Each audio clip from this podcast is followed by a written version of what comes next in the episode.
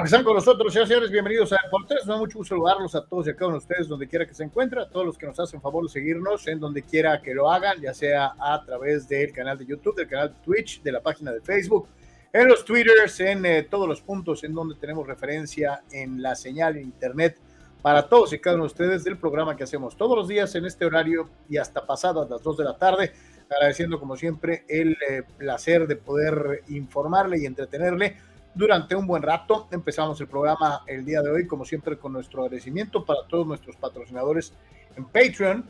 Eh, a todos y a cada uno de los que forman parte de la gran familia de Por Tres en Patreon, muchísimas, muchísimas gracias. Sin ustedes, desde hace un buen rato ya no estaríamos trabajando en esto. A todos y a cada uno de los que nos ayudan a mantener eh, la llama de mantener el programa adelante. Muchísimas, muchísimas gracias. Desde luego nuestra invitación para que más de ustedes eh, nos hagan favor. Aquí no hay empresas detrás o eh, eh, que somos parte del conglomerado fulanito o sultanito. Trabajamos para ustedes. Entonces es importante, es importante si les gustan los contenidos, si les gusta lo que estamos haciendo, que nos eche la mano, que nos eche la mano económicamente o distribuyendo el contenido o invitando a más gente a vernos. Muchísimas gracias a todos los que lo hacen. Nos dio muchísimo gusto poder saludar a una buena cantidad de ustedes el, pasado viernes en el eh, programa especial que hicimos el Día del Padre desde Plaza La Pajarita. A todos, muchísimas gracias. Sin ustedes, verdaderamente, créame, hace rato que ya no estaríamos haciendo esto la página de Patreon donde puedes colaborar con nosotros, www.patreon.com diagonal de por tres, www.patreon.com diagonal de por tres. Muchísimas, muchísimas gracias a todos, a todos los que nos ayudan a hacer de por tres y hacerlo viable, eh, de mantenerlo, cuando menos. Eh, y eh, desde luego, si ustedes nos ayudaron, pues sería mucho más fácil seguir e inclusive crecer, buscar mayor cantidad de contenidos, hacer materiales originales, eh, mejorar la cuestión tecnológica, en fin. Dependemos de ustedes, así de sencillo, no hay de otra. Igualmente a los amigos que nos hacen favor de pagar las suscripciones en YouTube, la suscripción pagada, no suscribirte al canal, unirte, unirte al canal y aportar económicamente. Muchísimas, muchísimas gracias a los que ya, todo, todos los que ya lo hacen, a todos los nuevos amigos que suscribimos el fin de semana el viernes concretamente. Bienvenidos a Por Tres y ojalá y que se pueda pasar largo tiempo platicando con nosotros de lo más destacado en el mundo, en el mundo deportivo. Como es una costumbre, le decimos, puede participar en el chat, eh, tanto en Facebook, YouTube o en WhatsApp de manera directa. Aquí tienes el WhatsApp 663-116-0970. 663-116-0970. Mándanos tus opiniones, ya sea grabadas, minuto y medio en audio o por escrito y estamos al pendiente de lo que estás opinando. Ahí está el WhatsApp, aquí lo tienes, 663-116-0970. Como es una costumbre también, le recordamos a todos que tenemos lo mejor del programa todos los días en TikTok, www.tiktok.com, diagonal arroba deportes oficial. Nos eh, interesa mucho crecer también en esta plataforma, así que inviten amigos, ayúdenos a crecer también en TikTok y también en Instagram, www.instagram.com, diagonal de por tres oficial, diagonal. Estamos en TikTok y en Instagram, al igual que lo hacemos en Facebook, en Twitter, en Patreon, en Twitch, en todos lados. Eh, nuestra página oficial, como es una costumbre, www.deportres.com.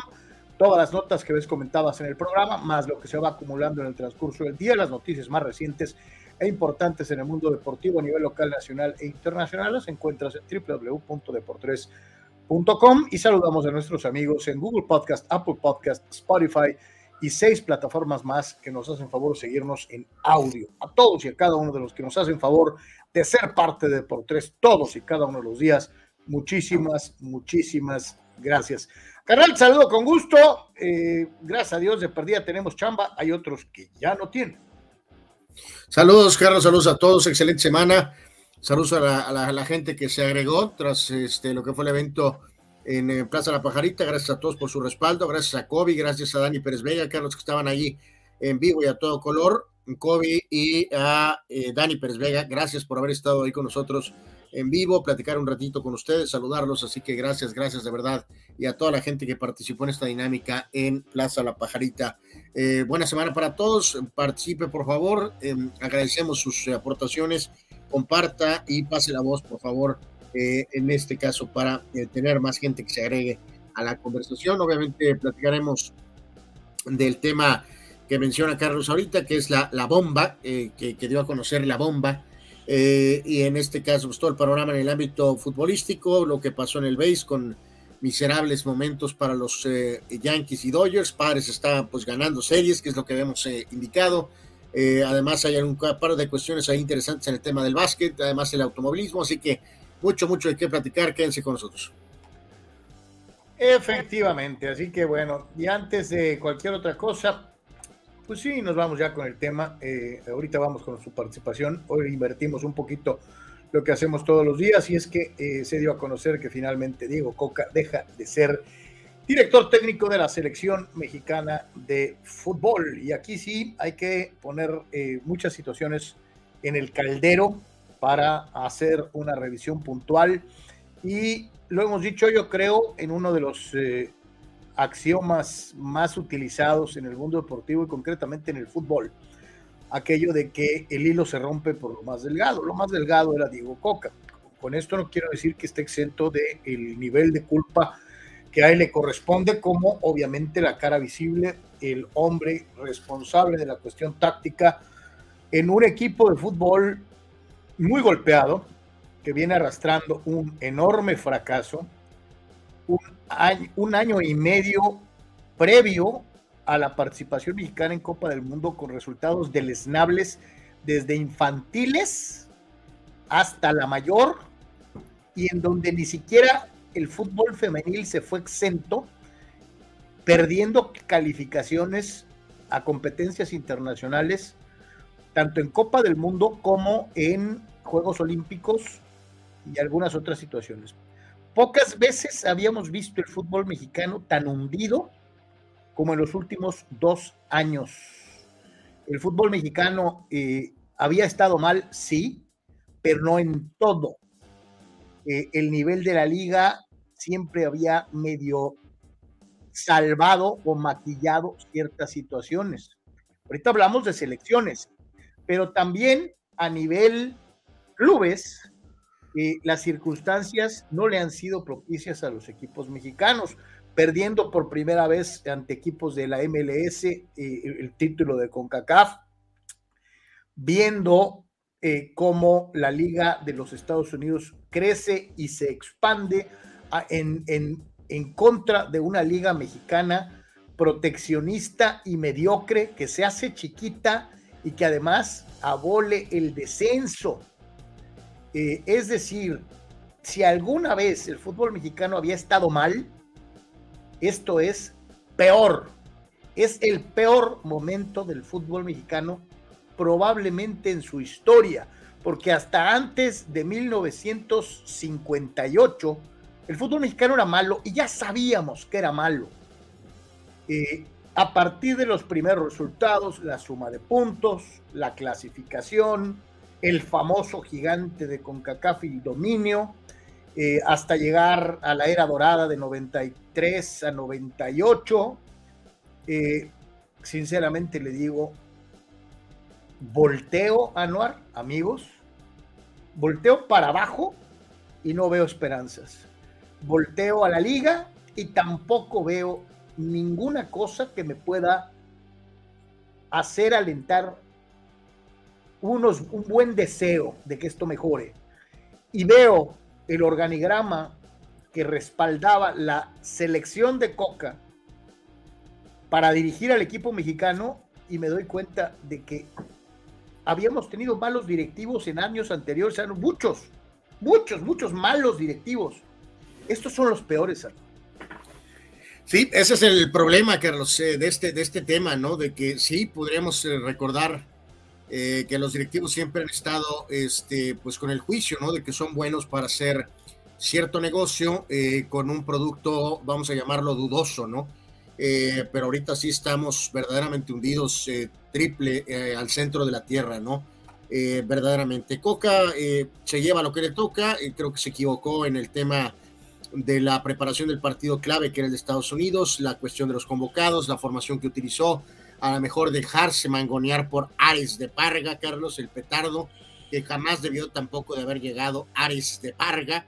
Eh, y creo que eh, queda muy claro, Carlos, que esta es una especie de, eh, de volver a reafirmar, creo que con esto vomitan, Carlos, a, a Iraragorri y al consejo este de dueños, donde tenía un rol predominante Hankin Sunza, el, el dueño de Cholos, Carlos, eh, que el otro día era la persona que más este, presencia tenía en el palco, con el promotor, eh, con este, su propio director de comunicación, eh, en fin, es, es, claro el, el, el, la lucha, es clara la lucha por el tema del control, Carlos. y eso es un problema, porque básicamente lo que pasa ahora es que el grupo eh, que normalmente ha estado casi siempre en control, pues es el que vuelve a asumir. Entonces, eh, pues es lo mismo, pues ya sabemos qué van a hacer. O sea, hay, muy claras limitantes. Si andamos de buenas, hasta dónde más o menos podemos ir. Eh, pero básicamente eso es lo que a mí me deja. Creo que la gente que siempre ha estado medio trató, ¿te acuerdas de la famosa entrevista esta, o el programita este de, de, de Televisa donde atacaban a Televisa, ¿no? El, primer programa, ¿no? Este, ahora se me figura que esto es más de lo mismo, ¿no? Es como pedir a Gorri como que una mini oportunidad chiquitita sin margen de error. Eh, obviamente la cajetearon en todos los sentidos y básicamente el grupo que, que, normalmente está en control ya está otra vez en control. Este, eh, en este caso, vía la famosa bomba, el directivo este que, que, es el que eh, dice que tomó la decisión de correr este, a Coca tras eh, el, fracaso deportivo del juego de Estados Unidos y el fracaso económico, la humillación económica, Carlos, donde los mentados incondicionales, aficionados mexicanos que viven en Estados Unidos, que finalmente les cayó el 20, Carlos, que no podían seguir pagando eh, un dineral por un producto de basura, nada más porque se teletransportaban a Guanajuato, Jalisco, Michoacán, Oaxaca, eh, afortunadamente les Saludos al buen eh, eh, Luis Montoya, ¿no? Que el otro día se, metía duro conmigo en, Twitter y me decía que no, que yo tú le echas la culpa a los aficionados, esto, aquello. Esto que hicieron, esto que hicieron, los incondicionales, terminó por dinamitar la bomba. O sea, si no, si los aficionados hubieran ido al estadio al juego contra Panamá, a lo mejor no hubiera pasado lo que estamos viviendo hoy.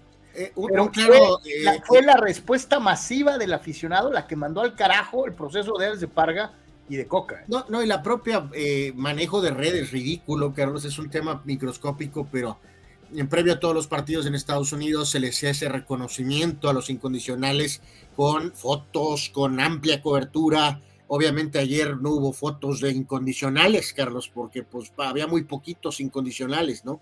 Entonces, este, como bien dices tú, es un desastre todo y entonces ahora estamos más otra vez tal vez en control de la gente que siempre ha estado en control y eh, con enormes dudas, honestamente, de a dónde vamos, con el promeso, la ridícula noción, Carlos, de que supuestamente tenemos un mundial en casa, donde tenemos realmente solo unos partidos en México, pero sí tenemos eh, partidos en nuestro otro país, que es Estados Unidos. Entonces, pues traen esa presión extra, Carlos, ¿no? De que eh, de que tienen que tratar de montar un equipo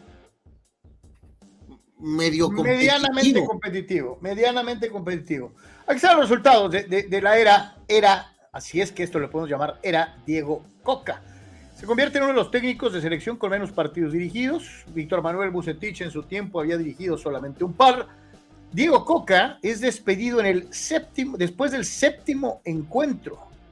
Eh, el eh, mal recordado Sven Goran Eriksson dirigió 13 partidos y ganó un dineral. Enrique Lojitos Mesa, uno de nuestros técnicos más amados, preclaros, reconocidos y además probadamente exitosos, solamente tuvo 18 partidos al frente de la selección mexicana de fútbol. Y César Luis Menotti, a quien muchos le damos un crédito, eh, hay otros, como Anuar, por ejemplo, que no le dan crédito, este, pero eso no está en discusión ahorita. Si tuvo o no tuvo que ver con un resurgimiento del fútbol, eso es para otro programa. Aquí estamos hablando ¿De cuánto tiempo dirigió Menotti? Y dirigió solamente 19 partidos. Aquí estamos viendo luego entonces los técnicos que dirigieron al equipo mexicano durante menos tiempo. Eh, Coca es el segundo, solamente superando aquel eh, brevísimo paso, yo lo he dicho algunas veces, hasta injusto, de Víctor Manuel Bucetich. Pero, eh, pues ahí están, ahí están los nombres y varios de ellos, por no decir todos, son ganadores probados en, otros, en otras arenas, en otros escenarios dentro del fútbol internacional y o nacional. Eh, yo me pregunto si realmente Víctor Manuel Bucetich es un mal técnico, si Sven Gunnar Eriksson en su tiempo era un mal entrenador, si Enrique Mesa pues era un, fracasado, un taponero, no creo, los títulos lo, avalan, y César Luis Menotti fue campeón del mundo. Eh, eh, entonces, híjole, caray, es, es como para ponerse a pensar si verdaderamente son los entrenadores o si es la materia prima, como lo llega a mencionar en una declaración Luis García, el exfutbolista, tornado ahora comentarista, que escribe en su cuenta de Twitter, tenemos lo que merecemos, una selección de cuarta categoría. Terrible decisión la salida de Diego Coca. Seguimos, creyendo que lo podrido es el entrenador cuando lo putrefacto, lo podrido, está en la materia prima. Mamita querida, dice Luis García en esta declaración, después de ver los números y la permanencia de algunos directores técnicos que, reitero, fueron despedidos por malos. Eh, pues Coca viene de ser bicampeón del fútbol mexicano ganando con el Atlas. Si hubiera ganado con el América, con los Pumas, con Tigres, dirías, ah, bueno, pero ganó con el Atlas. Entonces, Malo, malo, no creo que sea. Malo, malo, no creo que sea. Pues sí, lo de siempre, ¿no? De que en la vida estás arriba y de repente otra vez ya estás abajo y hay que volver a levantarse, ¿no? De campeón del, del Atlas, eh, amigos, pues ya lo saben ustedes, a tomar brevemente el tema de Tigres, luego se da mala salida de Tigres y eventualmente ahora es solamente siete partidos con la selección mexicana, así que de, de héroe histórico con el Atlas a estar atravesando ahorita un momento eh, eh, complicado con dos situaciones muy, muy eh, negativas para Diego, Diego Coca, ¿no? no, se me, no se me olvida, el día que le dieron el nombramiento, su señora esposa le ponía, ¡ay, tu ilusión, lo que tanto querías! Ta, Y aquí es en donde ya tenemos que empezar a entrar en los terrenos de la famosa especulación, de la tenebra, de todo lo demás, ¿no? Hay quienes afirman que Coca quiso dirigir con el látigo en la mano, que pintó su raya con ciertos jugadores diciéndoles tú, tú, tú y tú tienen historia de indisciplinas, eh, y razón por la cual las posibilidades de ser tomados en cuenta disminuyen. Tú, tú, tú y tú este, eh, van a jugar así, no como a ustedes les gusta, etcétera, ta, ta, ta. Y esto provocó un ambiente tenso dentro del vestidor que se reflejó en los resultados. Decía Anuar antes de empezar el programa, cuando platicábamos él y yo, poniéndonos de acuerdo antes de comenzar el Deportes de hoy, que muy probablemente la actitud déspota que ha mostrado en reiteradas ocasiones Rodrigo Ares de Parga, eh, permeó a un Coca que tradicionalmente es un tipo serio y tranquilo, que no recuerdo que tuviera fama de ser un técnico eh, eh, con el látigo en la mano, Sí, no, estamos diciendo que Coca es blandengue, ni mucho menos. Nada más estamos diciendo que la persona que le pusieron ahí a un lado, Carlos, eh, fue brutal, ¿no? Eh, o sea, eh, no, no, no, digo, estamos un poco especulando, pero más o menos tratando de leer la situación y creo que Ares de Parga es verdaderamente terrible, ¿no? Es probablemente lo que le faltaba a Coca para completar la fórmula para irse al carajo, ¿no? O sea, le pusieron al director deportivo, Duilio Davino, al director de selecciones nacionales eh, eh, menos indicado, con malas relaciones. bueno, de, hecho, Davino pues apenas acaba de llegar, Carlos, o sea, eh, ni siquiera cuenta, ¿no? Aquí es, es todo Ares de Parga, ¿no? en pocas palabras, conjuntaron una serie de factores perfectos para el desmadre y esto se, se, confirma con esta decisión tripera, con esta decisión con las gónadas, eh, eh, más que con la cabeza. Eh, de aquí caben algunos de los comentarios, y ahí sí ya vamos con nuestros amigos. Algunos decían, carajo, ¿por qué no habían puesto al Jimmy desde el principio? Si a final de cuentas había un grupito que empujaba por lo sano por lo hecho en, su participación anterior. No, bueno, lo, pusiste a haber puesto de interino, Carlos. ¿Te acuerdas que habían pedido un número de días o X tiempo después del fracaso de la Copa del Mundo? y simplemente eh, se la pasaron de vacaciones y luego cuando la presión empezó a, aumentar porque ya estabas dentro de esa fecha límite, eh, acabaron y los, las batallas, las grillas y acabaron con Coca. Si no estaban completamente seguros, Carlos, obviamente porque no estaban en consenso, pues debieron de haber puesto a Lozano como interino, como interino y todavía seguir en el proceso de búsqueda del técnico que supuestamente va a ir rumbo al Mundial pero no tuvieron la gracia ni siquiera para pensar en eso, ¿no? Ni, para eso. Ni, para eso. Hacemos una brevísima pausa, 20 segundos. Estamos de regreso con ustedes. Notizona MX. Conoce la información de primera mano. Periodistas con años de trayectoria y credibilidad. Alta calidad de producción. Entrevistas exclusivas. Transmisiones en vivo con gráficos integrados. Multiplataforma digital. Notizona MX. La conversación es contigo. Estamos de regreso en Deportes y eh, nos vamos con sus participaciones y comentarios. Trataremos obviamente de eh, estar a la par. Empezamos con nuestros amigos que se mochan. Eh, Román Hernández, thank you, my friend. Gracias, Román. Muchísimas gracias, Román Hernández, por tu apoyo. ¿Y ya sabes quién más falta? Pues sí, porque aquí estoy viendo. El gran Arturo Carrillo. Mi querido Arturo, muchas gracias. Dice, no fui al evento del viernes, pero los apoyo con esto y me gusta mucho lo que hacen es poco, pero es algo. Eh, al contrario, Arturo, gracias, todo ayuda, todo sirve, eh, todo aporta. Así que Román Hernández y Arturo Carrillo, muchísimas gracias por sus aportaciones. Dice el buen Raúl Ibarra, el buen TJ Native para abrir boca. Dice: no sacaron, a, no sacaron Coca por el resultado contra Estados Unidos, lo sacaron por el estadio vacío de ayer. La Federación Mexicana de Fútbol quiere que la gente vea que están haciendo algo y que la gente regrese a los estadios para la Copa Oro. Y dice, si Baños, si hubiera esperado cinco días, pudo agarrar a Coca, ¿les hubiera gustado en el AME? No. Pues por su estilo de fútbol, probablemente no. Yo ya le había contestado a Raúl Carlos y le dije que era demasiada alta matemática para Baños estar, este... Exactamente, creo que estás sobreestimando la capacidad intelectual de, Santiago Baños, my friend. Dice Raúl Limón, saludos carnales, qué pachanga, chunga, relajo, desmadre en la selección. Coca tiene su responsabilidad, pero para no variar, el técnico es el principal sacrificado y los culpables de fondo ahí siguen.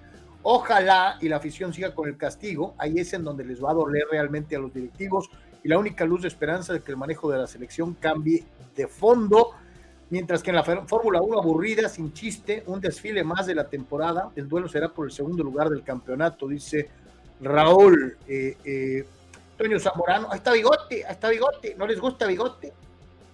A mí sí, pero no creo que le den una segunda oportunidad. Víctor Baños, saludos. Como dice el dicho, lo que mal empieza, mal acaba. Así de mal empezaron con el nombramiento de Coca y pues el Chivo siempre será el técnico con su porcentaje de culpa, pero hay culpables. Dice, mejor hubiera nombrado desde un principio como interino al Jimmy, tomando en cuenta que venían estos compromisos en junio.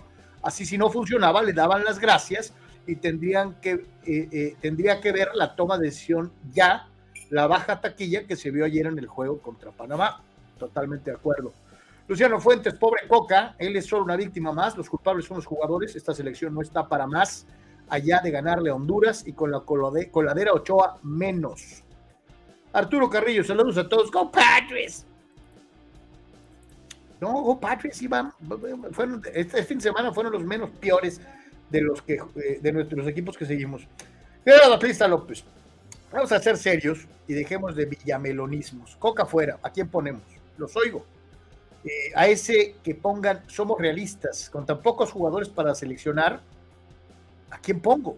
Y creo que tienes muchísimo raíz en el comentario, Gerardo, yo lo he dicho, eh, y, el otro día lo ilustrábamos eh, revisando la lista de jugadores del 93.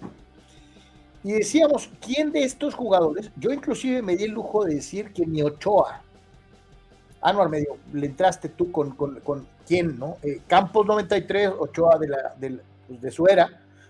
Y yo decía, yo, yo no ponía ni a Ochoa, yo hubiera puesto a Campos en su mejor momento. Y decía, ningún otro de los jugadores de hoy, por muy europeos que sean, le llegan ni a los talones a los jugadores de aquella selección mexicana. Luego entonces esto indica que la caballada está flaquísima. El talento. aquí a lo del tema, lo reitero, del interinato, Carlos va de nueva cuenta con los directivos. Lo mencioné ahorita hace un segundo, amigos, pero ahí está el tema. Después del fracaso de la Copa del Mundo, acuérdense que dijeron que eran, ¿qué? 60 días o alguna cosa así, eh, que fue puro pancho. Se largaron de vacaciones, Carlos, se quedaron probablemente a ver el resto del Mundial y luego se fueron de vacaciones. O sea, revolvemos con los directivos, se acuerdan que estaba Ordiales, todavía con la salida de John de Luisa, eh, eh, se contrató totalmente todo al revés, pusieron Ares de Parga, la bomba, a esta famosa bomba en el otro cargo acaba de llegar, intermedio llegó Coca, o sea, se supone que volvemos a lo mismo, lo ideal es hacerlo en la pirámide, ¿no? Desde de arriba hacia abajo. Aquí lo hicieron todo al revés, otra vez, ¿culpa de quién?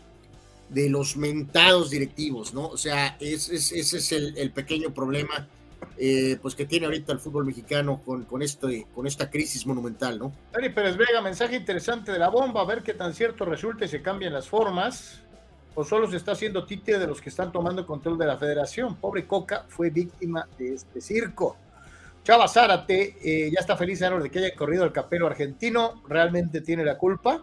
Como siempre, Televisa quiere tener el control. Ahí vienen el Piojo y Baños, dice Chava. No, bueno, es una especulación totalmente. No, no, no estoy contento, pero pues, o sea, ni modo, le tocó lo que, lo que le correspondía a Coca, este, eh, y, pues ni modo, ¿no? Fíjate cómo lo maneja Juan Acosta, y, hasta cierto punto puede ser que tenga razón. Los más beneficiados de todo esto fueron los Tigres. Sí, recibieron una indemnización porque les piratearon el técnico, y todavía su equipo fue campeón del fútbol mexicano. Eh, eh, Coca no tiene trabajo, Tigres es campeón y la selección está con el Jimmy Lozano. Juan, agudo el comentario. ¿eh? Fíjate que ah, por aquí estaba este comentario, Carlos, del buen Sócrates en Manduras, el boxeo es pasión, que tiene toda la razón de este dato anecdótico, ¿no? De que el hombre de la medalla de bronce está ahorita interino, como interino, Lozano, y que el que está, el que ganó la medalla de oro es el técnico que está con el América, ¿no? De los pasados Juegos Olímpicos. Es buen, buen, buen punto, mi querido eh, Soc, eh, totalmente, ¿no? Este, eh, así está el show ahorita, ¿no?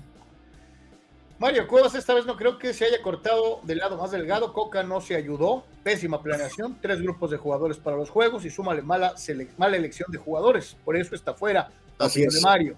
Así es. Raúl tiene razón, ahora sí se tocó fondo, ahora se requieren cambios de fondo si en realidad el interés es mejorar deportiva y comercialmente. Ya fuimos campeones con selecciones menores, así que sí es posible. Oscar eh, Eduardo Gómez. Me quedo, Raúl, eh, no va a haber cambios de fondo de, nada. Eh, aquí lo único que van a tratar de hacer es decidir. Ahora sí creo, Carlos, que más de manera, no creo que unánime, pero más ahora sí completa, los directivos van a elegir al entrenador que va a ir a, después de lo del interinato. Eh, eso es lo que va a pasar, ¿no? O sea, para dejar bien claro, no va a haber reestructuración de nada. Oscar Eduardo, no es el peor momento del fútbol mexicano, es la peor época, pues ambas cosas. Fausto, el fútbol mexicano está secuestrado por promotores como Bragarnik, dice la gira que derramó el vaso, fue la imagen del narcopromotor en el palco de directivos. Carlos Tapia, la presencia de Bragánica en el palco que se ha hecho público infirió en la decisión de hoy. Danny Maiden, Coca es chivo expiatorio, responsables son los dueños Iraragorri, Azcárraga, eh, Azcárraga, Ricardo Salinas. Lárguense y que el Tri y la Liga se manejen como en Europa o Estados Unidos sin la intervención de los dueños. Gerardo Atlista López, señores, neta, esto es culpa de nosotros, afición, prensa y claro, jugadores, directivos, por supuesto, sin duda. Pero a ver, vamos a ser claros, Coca no puede llamar a los viejos y los nuevos SOC. Eh, eh, es Gerardo, una de todo. Gerardo eh, quítate la camiseta, no, no, no, no tiene caso echar esta batalla. Diego Coca es un técnico histórico para ti y para el Atlas, los llevó a dos títulos después de 100 mil años, eso nadie se lo va a quitar, pero ahorita no tiene ningún objeto pelear por Diego Coca. Diego Coca fracasó estrepitosamente aquí y se va despedido con justicia. No es la única víctima, no es el único culpable, Diego Coca, no.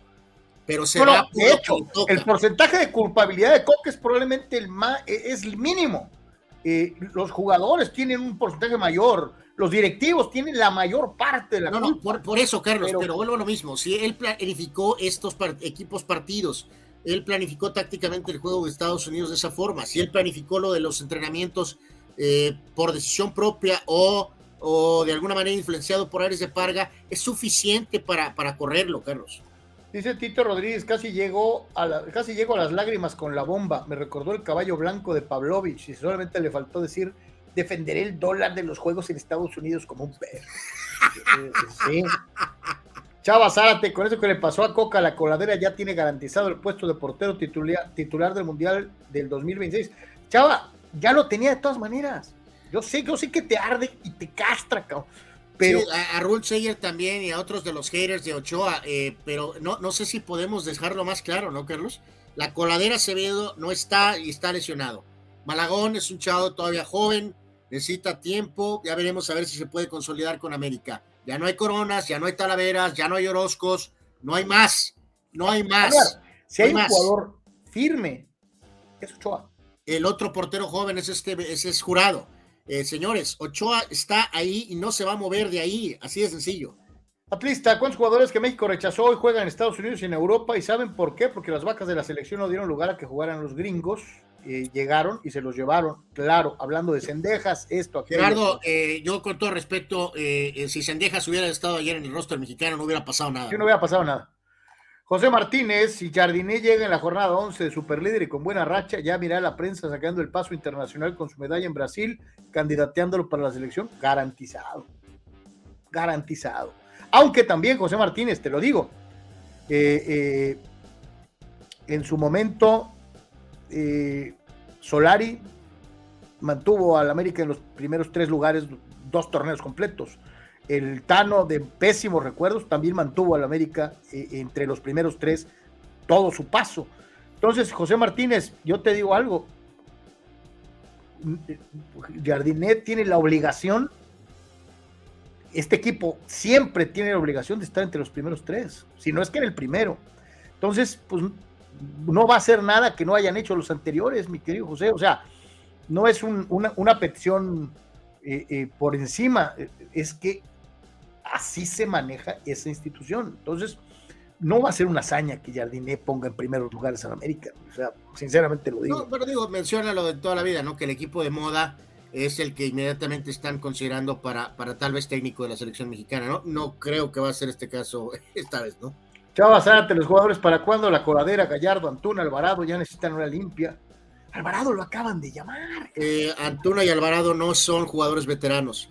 Eh, Gallardo, pues ok, tiene un par de procesos, puede ser que sí.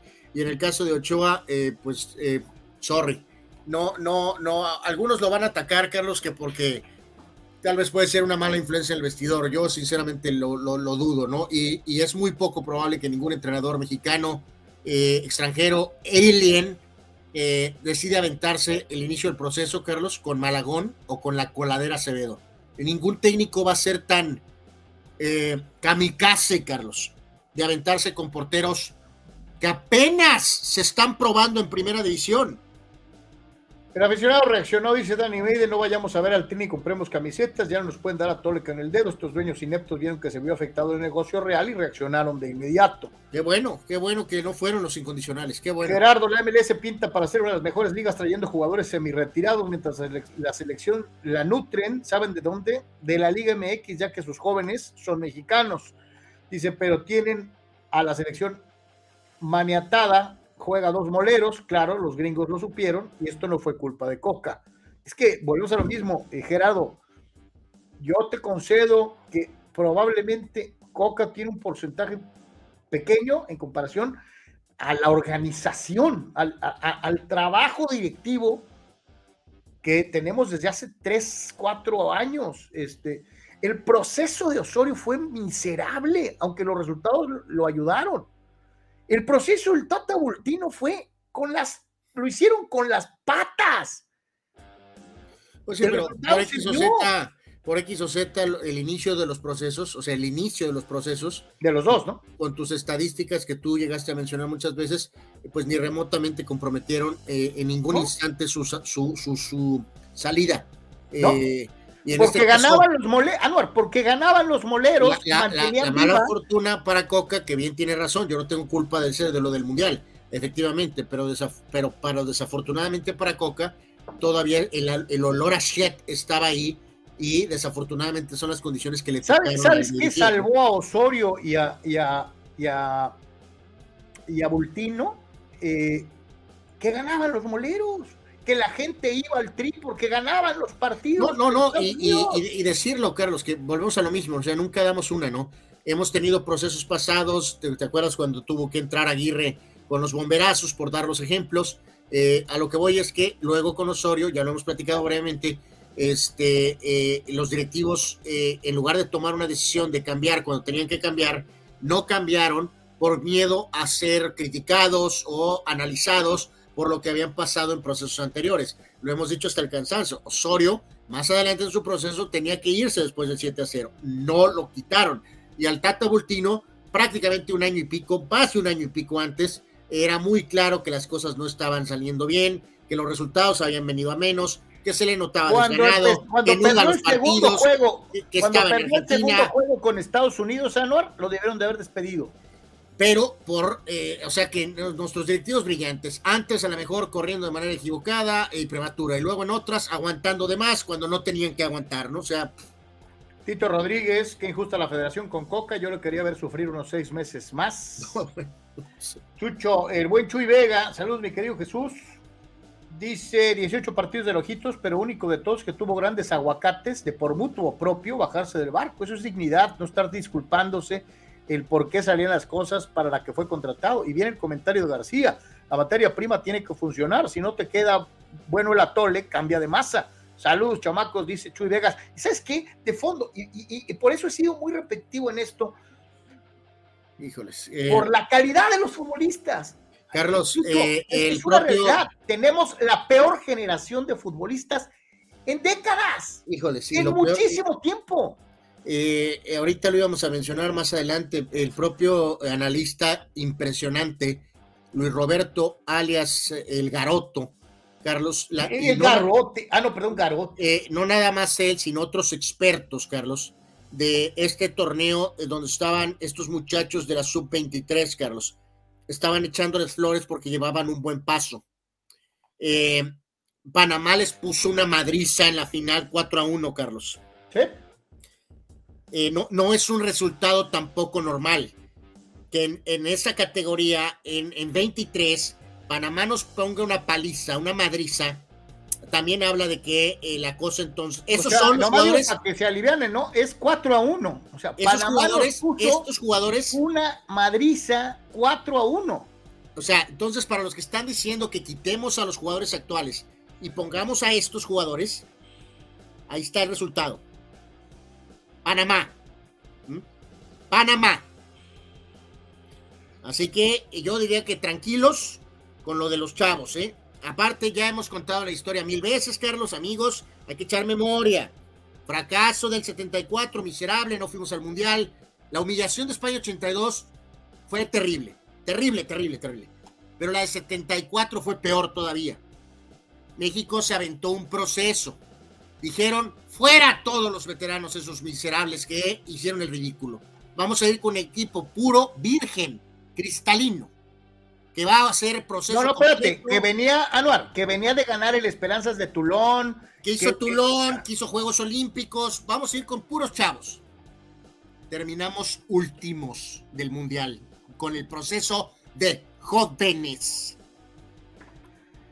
Y pues el último juego de Coca, yo creo que ni, no, se presta para más cosas. Este, le anularon un golazo a Panamá de chilena, eh, bien anulado por cierto. Eh, México mostró una vez más sus enormes carencias. Los panameños. Lo, que queda del miserable partido, Carlos, es que probablemente debió haberse extendido, ¿no?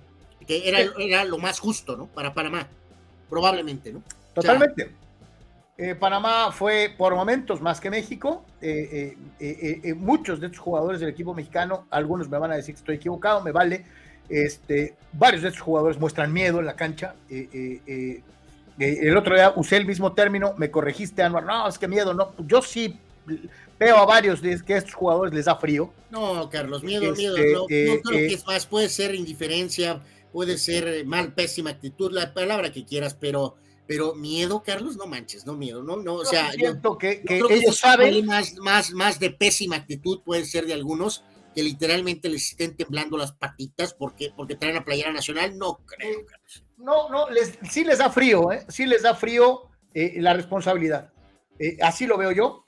Yo creo que hay varios de esos jugadores que no tienen la capacidad eh, mental de jugar selección nacional. Hay varios de esos jugadores que no deberían de estar en selección nacional eh, y eh, se nota en la cancha. Hay momentos en que de verdad se nota que les da frío, pero por respeto a tu opinión, eh, contrario a los panameños, ¿no? Que compensan su poca habilidad técnica por momentos con un buen despliegue físico, con fortaleza, con velocidad, con potencia. Y los mexicanos apocaditos, pues se hacen más chiquitos todavía, ¿no? sinceramente fue un partido feo, un partido en el que, como bien apuntas, creo que Panamá merecía más. Eh, no sé si ganar el partido, también te compro esa, de que a lo mejor te daba para el alargue, empate, veto a saber. Pero qué pobre, qué pobre exhibición ante un estadio vacío, que fue lo más importante de todo este juego. Sí, sí, sí, sí, totalmente, totalmente. Eh, eh, Qué bueno que la gente de los Estados Unidos se fajó los pantalones y no. A algunos, la gran mayoría con boleto comprado y pagado, no se pararon. Sí, hicieron la carnita asada, la hicieron ahí en la casa, ¿no? Qué bueno. ¿Y quién fue campeón, Anuar? Eh, no, pues eh, Estados Unidos, Carlos. También le, me atendieron a los canadienses con Davis y con Eustaquio. Eh, pues luce, luce, este, este grupo va a generar, Carlos, va a ser un equipo que va a llegar bien preparado para la próxima Copa del Mundo de Estados Unidos. No estoy diciendo que van a ganar, pero evidentemente este equipo americano va a estar en una buena posición para su Copa del Mundo. Eh, tiene algunas piezas ahí importantes, más allá de que si juegan o no juegan en Europa, lo que sí sé es que cuando llegan aquí y al nivel coca-cafiano, juegan. Entonces, ah, y eh, algo, algo importante, recuperan lo que la selección de Estados Unidos que perdió su calificación al Mundial también había dejado ir. Esa combatividad propia de los gabachos, muy disciplinados tácticamente, que se defienden bien y que eh, eh, tienen esa actitud de somos USA, ¿no? Que tenían los equipos de Alexei Lalas, de, de, Landon Donovan, o sea, aquellos equipos con orgullo. Con, sí, ya, ahorita con este grupo que va a trabajar. voy, a, lo voy a decir como, coloquialmente, y usted disculpe el francés, del equipo con huevos. Este equipo tiene huevos. Sí, ya ahorita que Belgarter eh, se vuelva a estabilizar, que mejore su relación con Reina, eh, de lo que fue el proceso pasado y la de la Copa del Mundo, que eso es algo que tiene que eh, mejorar y, arreglarse, pero con Wea y con Pulisic y con Aquini, más lo que aportan nosotros con la capacidad mental y capacidad física, pues hace pensar que este equipo estará listo eh, para su Copa del Mundo y enfrentarla lo mejor que se pueda, lo mejor y dignamente posible. Canadá también está bien, lástima que pues obviamente tiene enormes limitantes, solo hay un Davis, ¿no? Si pudieran tener uno más, eh, pues ayudaría mucho, ¿no? Pero, pero pues no, o sea, tiene ciertas limitantes, sin embargo, sabemos que también estará en una posición eh, respetable, Carlos, para, para su mundial. El único y la más grande duda de los tres organizadores pues es el, el Titanic, ¿no? El Titanic es el que más dudas tiene para ver qué diablos va a pasar en 2026, ¿no? Pregunta Chuy Vega, ¿ven las puertas abiertas al piojo? No, ahorita no. Eh, Salvador Zárate, creo que debería ser Luis Enrique, ya debería estar en Roma desayunando con él y Rafa Márquez de auxiliar. Eh, Chava, no manches, eh, Luis Enrique es demasiado problemático, Carlos. Es demasiado, es, es en sus Chava, es en su gen. Es una de estas personas que vive en conflicto. Siempre. Siempre. Este, y al entorno mexicano va a venir y, o sea, tiene capacidad, sí, pero eh, necesitamos a alguien que pueda manejar mejor los elementos. Por eso yo, yo sinceramente, Carlos, con todo respeto, me río poquito de eh, el buen entrenador de Pachuca, Carlos. Será muy bueno tácticamente y será muy buen entrenador de fútbol, pero no lo veo con capacidad de poder manejar el entorno. No lo veo, Carlos, no lo veo. Chava Sara, verlo de Panamá es la mejor generación que traen los panameños en juveniles. Esa generación sub-23 y sub-15 juegan, 15 juegan en Europa, dos en divisiones en Inglaterra, Francia, Turquía, Italia, Suiza y México. Su máxima estrella es el niño inflado Flores, dice Chava Sara. Por eso, Chava, maravilloso por Panamá pero el problema es que de alguna manera se está sugiriendo que reemplacemos a estos jugadores que están ahorita por estos que perdieron contra ahora resulta la generación dorada de Panamá, ¿no? Gerardo López se le ganó a Panamá con goles anulados, patético, dice apatía, indiferencia, hueva, ignorancia, por no saber que llevar lo que la playera nacional representa.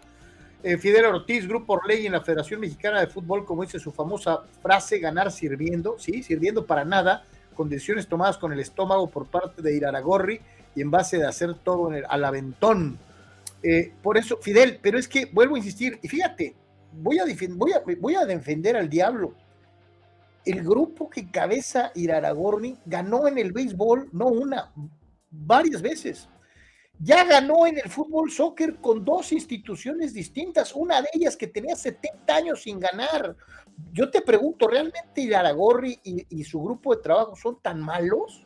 Bueno, no son tan malos, Carlos, pero rapidito tuvieron su oportunidad. Obviamente una oportunidad eh, con trabas, con grillas, con todo lo debido y por haber. Eh, no tuviste ni siquiera, o sea, eh, ni tuviste un solo strike, literalmente, pero ya tuvo su chance y falló el siguiente entrenador, Carlos, espero que va a poner el grupo que siempre ha estado en control, pero espero, Carlos, que públicamente, aunque sea de dientes para afuera e hipócritamente, Grupo Pachuca, Carlos, en ese caso Martínez, apoye, que no se haga un lado como esta vez, que se baje del barco, Carlos, y espero que también Iraragorri respalde, Carlos, al menos de inicio y de manera hipócrita tal vez, al próximo entrenador, ¿no? Tienen que al menos pretender, Carlos, que están todos atrás del entrenador que llegue eh, para el proceso que, completo. Jesús Pemar, neta que Panamá los bailó, ganaron de pura suerte con un gol zapero. Panamá jugó mucho mejor y metió los goles en fuera de lugar. Eh, dice Gerardo Batista López, Pep Guardiola le falta dirigir una selección, pero sin duda ser mejor director técnico de la historia. Guardiola la selección mexicana como al niño al dedo ni mandado a hacer. Si es pasión que se te borre, mi querido Gerardo. Chava Zárate, ¿por qué no va el director técnico de Estados Unidos a buscar jugadores? Estoy seguro que mínimo sacamos cinco Pulisic o un Alejandro Garnacho, dice. Esos jugarían con hambre, dice Chava. Y Lalo Castañeda, que se une a este clamor que he leído en infinidad de redes sociales, e, en muchísimas, desde, desde, desde, desde el juego con Estados Unidos. Este nombre se ha venido repitiendo y repitiendo y repitiendo quieren a Almeida para dirigir a la selección mexicana de fútbol. Este.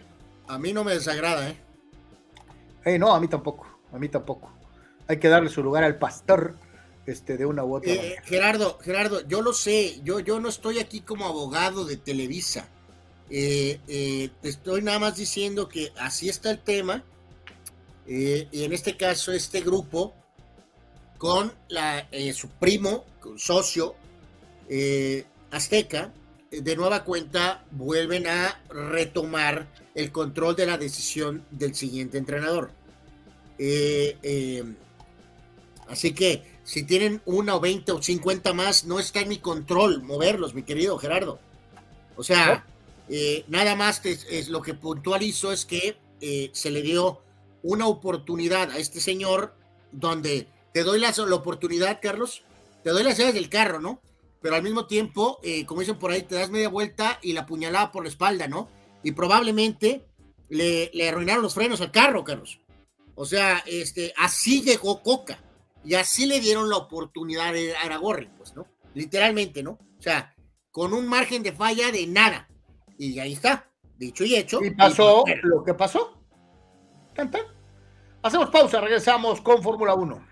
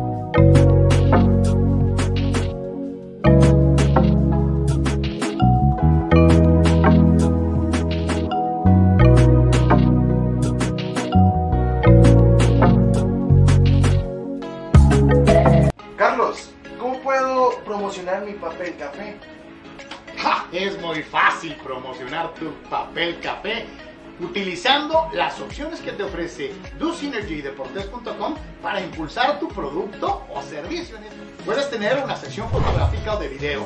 Puedes tener un landing page o publicidad absolutamente efectiva en Google Ads y en Facebook Ads. Todo desde 299 dólares. DoSynergy Deportes te da la mejor opción para impulsar tu producto en todo momento. Este proyecto maravilloso, de verdad maravilloso. Y en cualquier lugar. La Secretaría de Seguridad. Klimbam. Diversión e información en un solo clic.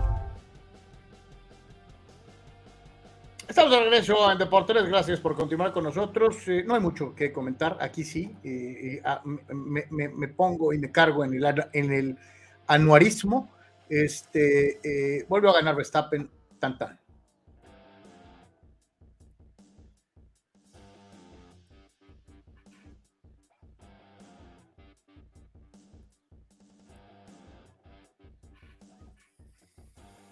A ver, ¿ahí me escuchas, Carlos?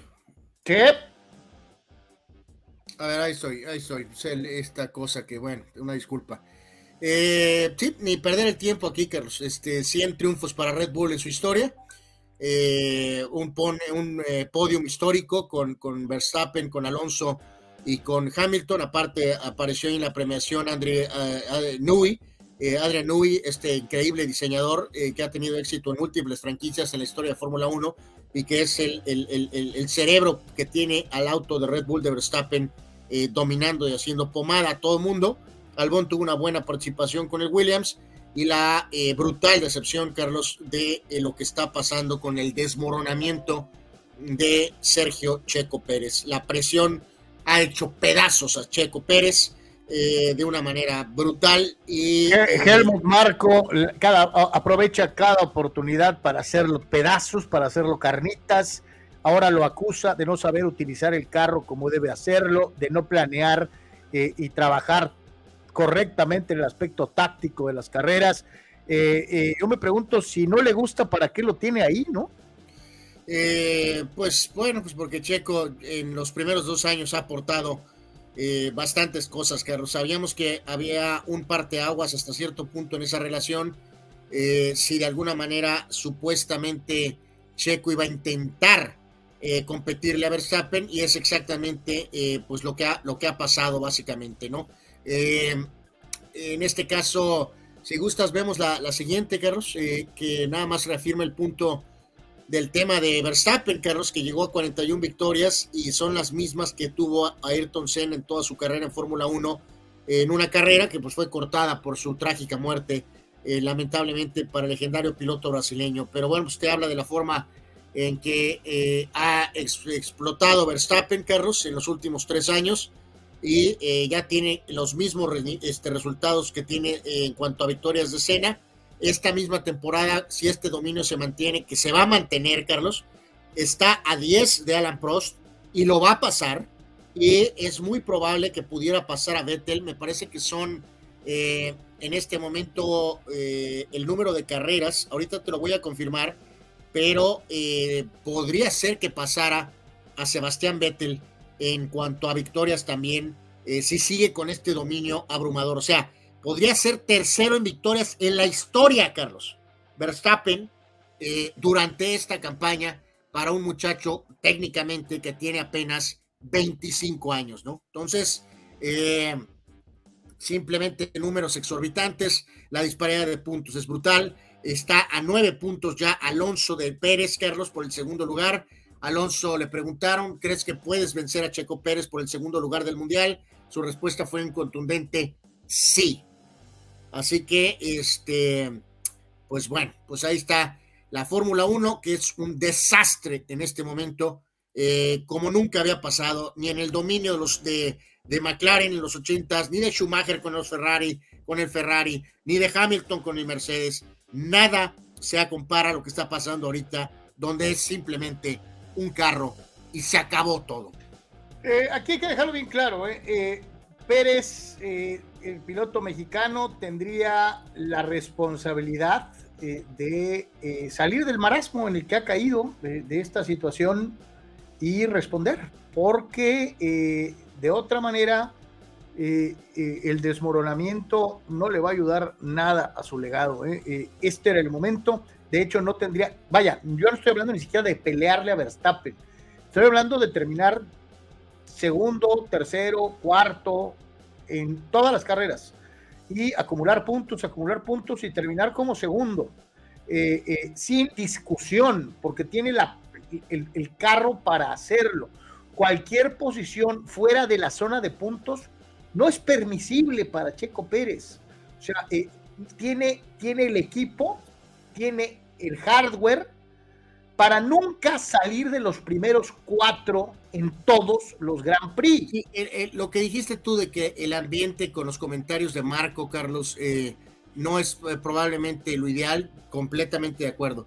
Pero lo que mencionas ahorita también está también, o sea, ya ya estamos cayendo en teorías de la conspiración de, Roswell y de la Área 51, de que hay una eh, boicot a Checo Pérez por cuestiones de racismo, No. que le están saboteando el auto porque es mexicano, para No. que no entregue los resultados que tú estás diciendo, independientemente de la basura que pueda salir de la boca de Helmut Marco, Checo realmente no tiene ninguna defensa, Carlos, para que con ese auto esté en el puesto 6, Carlos. O sea, no se puede, no se puede, no hay defensa. Dice Chava, eh, Checo Pérez será siempre Pecho Pérez. Dice, creo que no va a terminar la temporada en Red Bull. Sí, sí va a terminar. Dani Pérez Vega está claro que Max está en otro nivel, pero sí llama la atención que desde hace unas semanas el ritmo de Checo es tan bajo, a pesar de los neumáticos, en sitios en donde no depende tanto del piloto, no levanta. Eh, la planificación de las carreras ha sido muy mala, eh, mi, querido, mi querido Dani. Y sí le corresponde al piloto, porque si me dicen, haz vuelta a la derecha y, y- y- me doy cuenta de que la curva es a la izquierda, no le voy a hacer caso al equipo, ¿no? Y si me Sí, dicen, sea, cambia de aquí- aquí neumático, la única opción, eh, eh, Carlos, ahí, Checo Pérez también tiene voz y voto, decir, espérame, me estás fregando, no voy a usar lo que me estás diciendo. Sí, la, O sea- la única alternativa para no entender que con ese auto, eh, o, sea, este, o sea, es que lo, lo- lo están saboteando, Carlos. No, no hay más. O sea, o, o aceptas esa verdad, que no es la verdad, o creas esa fantasía, o simplemente Checo no está. Con este auto, Carlos, aún con mala estrategia y con Helmut Marco hablando, por lo menos tendría que terminar entre los primeros cuatro, Carlos. E- Es una obligación. Eduardo Sandiego, si les pregunto, ¿no creen que Che- Checo Pérez le afectó estar ganando tantos podios, estás, estar muy cerca de Verstappen el año pasado, que se desconcentró? Todo le pasa a Checo y Verstappen sigue ganando. Eh, Gerardo Atlista López, no señores, no, la presión, si se le han pasado madreándole el carro, las piezas, esto y el otro, no pueden decir eso. Ahí está Gerardo, ¿no? Gerardo Mira, se, se Es que- cree la es que teoría de la conspiración. este, este mito de que a los mexicanos todos nos quieren fregar, pues. Gerardo, sí lo estoy diciendo. Tú tienes tu propia opinión.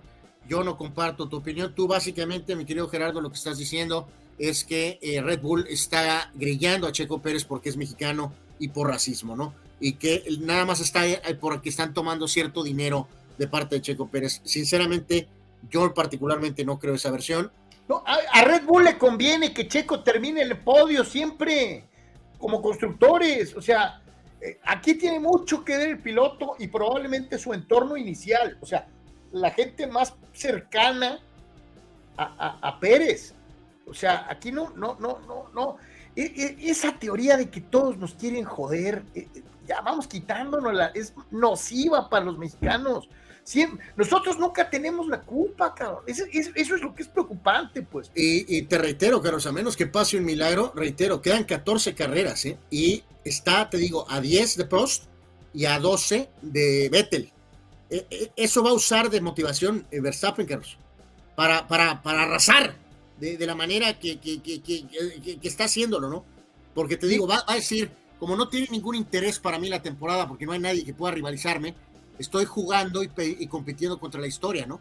Esta, o sea, ridículo. Puede terminar esta, esta temporada de los 25 años con el tercer mayor número de victorias de la historia de la Fórmula 1. Dani Pérez Vega, sin ser conspirativo, está raro que ayer ni a los Ferrari les llegaba el ritmo de Checo. No sé si solo sea el aspecto mental y técnico. Algo más pasa que hay tanta diferencia entre el Red Bull 1 y el Red Bull 2. Eh, Eduardo de San Diego dice, es el auto de Checo, es él, porque Verstappen no le pasa nada. Y la otra, ¿por qué Fernando Alonso con un auto que se supone menor está peleando ahí un poco? Porque es un gran piloto. Y, ahí volvemos, ¿se acuerdan los años pasados cuando Alonso eh, salió de Ferrari, regresó a McLaren sorpresivamente y el McLaren era más lento que un bocho? Y luego eh, de plano Alonso se fue a manejar Indy, se fue a manejar 24 horas de Le Mans, estuvo en Alpine pero ahora misteriosamente, Carlos, cuando un gran piloto como Alonso tiene un carro decente, lo está poniendo segundo, Carlos. Prácticamente lo está poniendo segundo. Entonces, un gran piloto cuando tiene auto, eh, los resultados se empiezan a ver inmediatamente. inmediatamente. Dani Meiden, hay una combinación de factores en el problema de Checo. Está la presión. Red Bull no lo apoya. Su auto no tiene la cera adecuada ni las llantas correctas. Además, a Checo le falta más carácter, dice Danny Maiden. Podría ser, podría ser, fíjate, es una combinación de diferentes factores, mi querido Danny y, que podría ser, ¿por qué no? Porque no más cargársela a que nos lo están conspirando, están torpedeando solos, porque es mexicano. No. Ahí van muchos factores extras. Eh, eh, y mucho de, también del problema es el propio Pérez. ¿eh? Carlos Tapia, mi querido Charlie, thank you very much. Saludos, mi querido Charlie, Carlos Tapia hasta Seattle. Muchísimas gracias, Carlos, por tu aportación, como siempre. De verdad, muchas gracias. Verdad impopular que nadie acepta. Cuando Televisa empezó a unirse con Aztecos, Orlegos y Calientes, todo se empezó a ir al carajo. Cuando tenían el poder absoluto, se dio la mejor época del tri. Dice pues, aunque les arda a algunos, mi querido Carlos, pero tienes mucha razón. Eh, absoluta en tu comentario, ¿eh? Ese monstruo de varias cabezas eh, no ha dado realmente mucho, ¿eh? Lo mencionamos el otro día, eh, Anwar, decíamos, es que pues antes de perdida sabías quién era el responsable, ahora las culpas se reparten y, está cañón, ¿no? Este, Chava Zárate. Y, vamos a rápido nada recordar y ponerle nombre, ¿no, Carlos? O sea, Televisa estaba en control, obviamente, con Azcárraga, papá, y después con el hijo, eh, cuando se estaba dando hasta cierto punto esta transición post Cachirules y después de que se retomó el control de la selección tras eh, el breve tiempo del golpe de estado del Cuico Ibarra y de Maurer, ¿no? ¿Qué se hicieron? Eh, es el grupo, que en este caso es o sea, Televisa, puso a alguien de, dentro, o sea, propio, pero independiente a la vez, que era el famoso Burillo, el güero Burillo. El güero Burillo, él era el que controlaba absolutamente todos los aspectos de la que es primo de Azcárraga. Exactamente. Eh, Marcelino García Paniagua estaba en la federación y Aurelio Martínez era el presidente de la Comisión de Selecciones Nacionales. Esto estoy hablando eh, Mejía Barón rumbo a 94. Es, ese, ese periodo de tiempo que se recuerda con tanto cariño fue cuando Alejandro Burillo Azcárraga era el que decidía de qué papel de baño se utilizaba en los sanitarios y de qué color. Dice Chavo de Gerardo López es el clásico aficionado mexicano echándole la culpa por la nacionalidad. Dice, tenía que ser atlista la opinión de bueno, Gerardo tiene sus puntos de vista, lo respetamos ampliamente. En este caso, pues sí, sí estamos en diferentes canales con el tema de, Checo, ¿no? Anuar, Hermosillo, en serio, en el Cibacopa, ¿eh? ¿eh? pues, sí, sí, sí, a lo mejor un poquito eh, ya, que no está eh, Sonkis, Carlos, eh, en, este caso, para lo que es la, eh, la gran final del básquet mexicano, que ya lo hemos dicho, ¿no? Este producto debería, merecería tener poquito más de, más de reconocimiento, esa es la, realidad, pero eh, pues no, no pasa, ¿no? en este caso, en particular, este, pues reafirmar, ¿no? El primer partido de esta serie lo ganó eh, en este caso Jalisco 104 a 109, eh, Pons tuvo 34 puntos en ese compromiso y eh, Hermosillo empató el siguiente partido ganando 94 87, donde Trissom tuvo 31 puntos y 13 rebotes, 5 triples para la victoria de Hermosillo. ¿no? Así que va a estar muy sabrosa esta serie, uno a uno en la búsqueda del título de la Ciba Copa.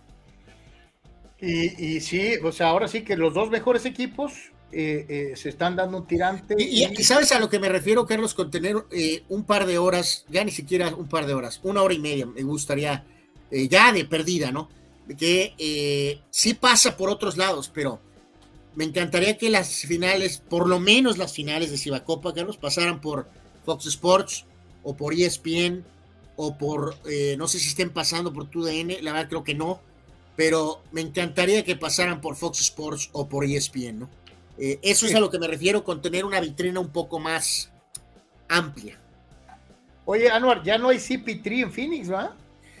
Sí, esto está por cerrarse, Carlos, porque evidentemente el mentado CP3 está involucrado en este cambio entre Washington y Phoenix en la NBA, que llevaría a este jugador número 3 a la izquierda, Brady Bill, guardia, small forward, mucho tiempo con Washington, muy buen anotador, eh, que incluso en los últimos años se le había cuestionado si tenía la intención de ganar o nada más quedarse en Washington marcando puntos.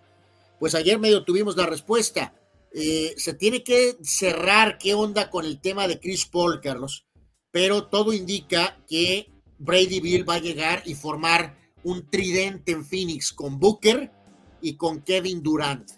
Eh, ¿Esto garantiza el título? No, pero le da un arma más sin duda a Phoenix, ¿no? Habrá que ver cómo conforman el roster, cómo complementan el roster alrededor de estos tres jugadores, pero es un movimiento bueno, interesante.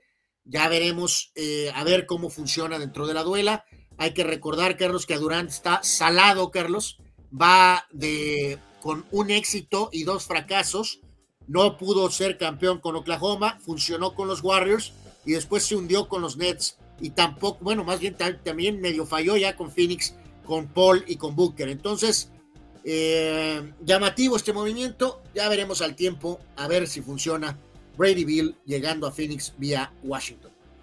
Totalmente. Vaya, fíjate, eh, eh, normalmente el off-season de la NBA es un poco más calladito, pero hemos tenido lo, lo, lo, del pistolero Morant. Ahora se empieza a mover esta versión de, de, de la potencial salida de CP3. Ya está la NBA también haciendo ruido en el off-season, que eso es, eso es importante. Dice Raúl Limón, ayer Alonso le dijeron, está Luis a tres segundos y Alonso respondió, yo me encargo. Eso le falta a Checo, dice, actitud ganadora, ¿no? Bueno, Raúl, sí, pero digo, recuérdate que Alonso está traumado con Hamilton, eh, porque desde el, el, 2007, cuando el novato Hamilton le pateó las tepalcuanas al dos veces campeón del mundo, y a partir de ahí siempre ha habido esta rivalidad. Entonces, eh, no sé si Alonso, Carlos, a lo mejor eh, contra cualquier otro, no lo sé, pero contra Hamilton no lo dudes, que va a poner el 150%, ¿no? Y de eh, el automovilismo y el baloncesto, nos vamos al golf, nos vamos al, al, golf internacional de la PGA con uno de los torneos importantes dentro del calendario, ahora que eh, se bajó un poquito la presión por la lucha entre la PGA y el Tour Saudí pues todavía hay un montón de dudas de qué onda con eso, Carlos. Eh, el Senado norteamericano está amenazando con meterse, con hacer audiencias, con pedir documentos, así que habrá que ver qué pasa con el mentado eh, acuerdo entre el PJ Tour y Lead Golf, este eh, tour que es controlado económicamente por Arabia Saudita, ¿no? Por lo pronto, Wyndham Clark ganó el, el, el este US Open en Los Ángeles eh, con un duelo directo con un, eh, uno de los mejores jugadores de la actualidad, que es Rory McIlroy, y al final de cuentas eh, pudo aguantar y este, eh, pues hizo lo suficiente para llevarse la victoria, ¿no? en este caso, este jugador de 29 años obtiene el, triunfo, terminó con 70 golpes y superar por un golpe precisamente a McIlroy McElroy, uno de los mejores jugadores, Carlos, desde hace buen rato, pero tiene ya muchos años que no gana un Major, ¿no? Así que él estaba desesperadamente también tratando de ganar, pero en este caso un jugador de un perfil menor, por lo pronto hasta ahora, gana el US Open de Golf Wyndham Clark en Los Ángeles. Así que ahí está, dice por acá nuestro buen amigo Gerardo Crista López, señor, recuerden que les dije que el dinero árabe sería estocada final para el nivel del fútbol mundial eh, Neves de 25 años al fútbol árabe 50 melones y así poco a poco los jugadores jóvenes de uno en uno se van a estar moviendo para allá, es lo que nos da a entender el buen eh, eh, Gerardo Atlista López que remata. Yo aquí les voy a dar la razón. Existen males necesarios. Televisa, El Chapo, Elon Musk, Iraragorri y Disney y se muere de risa. Santo Dios. Eh, dice Chava Zárate, no estoy de acuerdo con Dani del comentario de que Red Bull no apoya a Checo. Dice, no conocen Fórmula 1. Un ejemplo de una escudería. McLaren no apoyó a Prost contra Senna, ¿no? Y la lucha estaba muy brava entre los dos gigantes, Eh, ¿no? eh, Aquí el tema, Chava, el- el- por eso, Carlos, pero aquí más de las teorías de conspiración es que el auto, ¿no? El auto. Eh, el, el McLaren y el diseño de los dos autos permitió que entonces grandes pilotos como Senna y Prost se dieran con todo. Lo vimos en su, eh, por ejemplo, Ferrari, Carlos, decidió realmente tener a compañeros de Schumacher de un perfil muy bajo, ¿no? Como Eddie Irvine o como Barrichello. Entonces decidieron que nadie le iba a pelear, Carlos. Quedó claro que nadie le iba a pelear. ¿Se acuerdan con el Mercedes hasta hace poco, sobre todo los primeros años? Rosberg contra Hamilton, con el auto igual, Carlos. Finalmente Rosberg sí le pudo ganar, apenas, pero le ganó un año por el campeonato a Hamilton. Sí. Entonces, eh, lo que importa aquí es que si el auto es dominante en turno y se permite competencia, el, el piloto que está segundo tiene que entregar resultados. Y no que entregar resultados. ¿Por qué? Y- y Porque por resultados es hablamos- superior al Y resto. por, y por resultados hablamos uno, dos o tres, es decir, podio. Muy bajito, cuatro o cinco, pero muy bajito. O sea, no te puedes dar el lujo de terminar 12, pues. O sea, no. O sea, No. en teoría ahorita está segundo en la, en la clasificación. Sí, sí está segundo, pero está a 3.000 puntos de Verstappen, pues. Está ahora peleando con Alonso por terminar segundo. Totalmente. Sí, sí. Hay que ser muy cuidadosos con eso, eh, eh, eh, eh, por el nivel de exigencia, por la, la superioridad tecnológica de Red Bull y en, en qué equipo milita Checo Pérez. O sea, no, no, no, no, no, no le podemos dar el beneficio de la duda. Tiene más carro que todos los demás, aunque sea el Red Bull 2. O sea, eh, eh, eh, sí, el nivel de responsabilidad para Checo es mucho, mucho mayor. Esto es indiscutible. Dice Abraham Mesa, voy llegando y hoy 19 de junio me siento asqueado y avergonzado de ser Yankee fan. Es un bodrio de equipo, soft, no habla ni dan información de George y Rodón y a Stanton lo tratan como dama. Shit, dice Abraham Mesa. Pues nos hicieron pomada. Ahorita vamos a hablar de eso, este, los Red Sox. Así que entiendo un poco la terrible molestia que tiene Abraham. Es pausa, regresamos.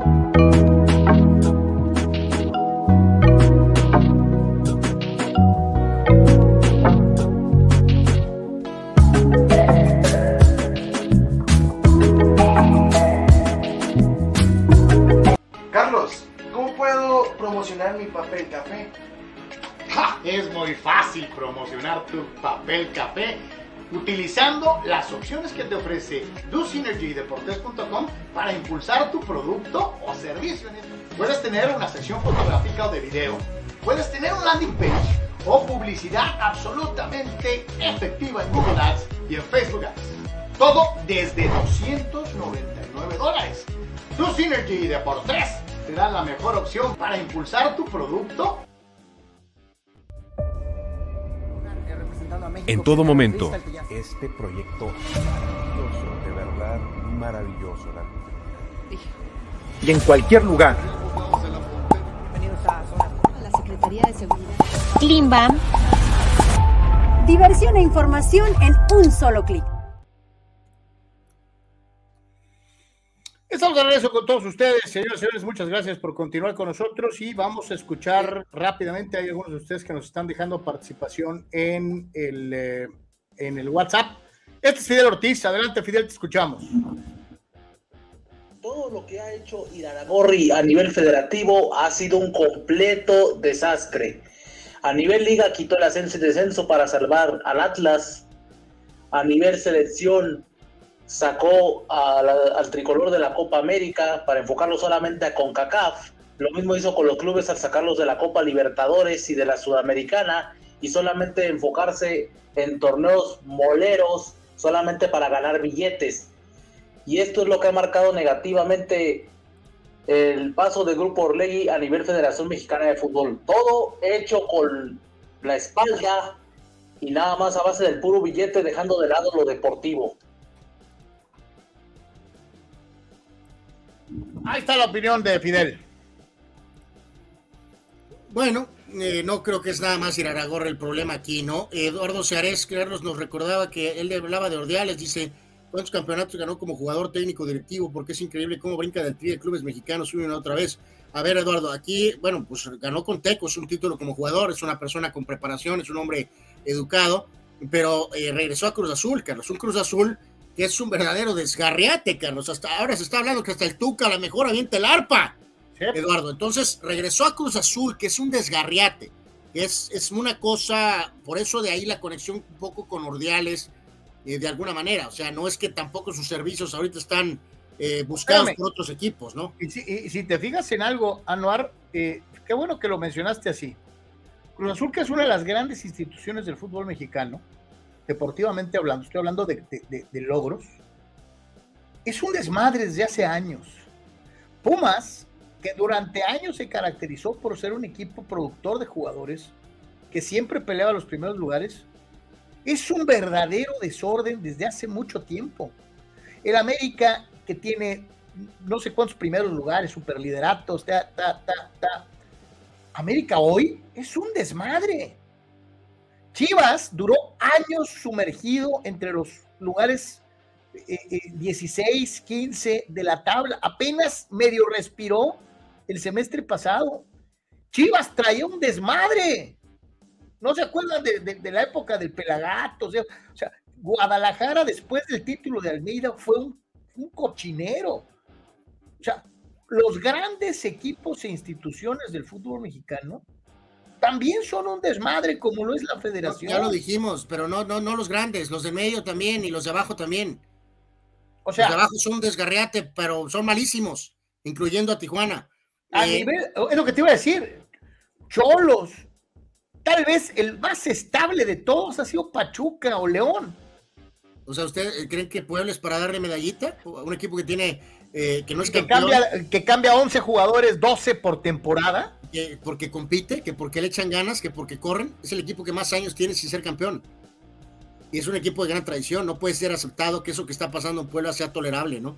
Eh, nos decía por aquí Carlos eh, Seto, eh, hablando de este tema del directivo Hank, Carlos Insunza, dice, ¿cómo salió a nivel nacional? No dice, y Jesús Pemar decía, a ver si a Cholos no le pasa en su estadio un poquito esto de, de, los incondicionales famosos. Mm, pues, híjoles, ¿cuántos años más puedes aguantar que el equipo sea no competitivo, Carlos? Vamos a escuchar a, Eduardo de San Diego con su comentario el día de hoy. Adelante, Lalo, te escuchamos. Buenas tardes. Oigan, pues, ahora sí que me cayó de sorpresa la noticia de Coca, pero pues era crónica de una pie anunciado, ¿no? Eh, estaba con pincitas Tío Coca y la verdad México pues no está mostrando nada, ¿no?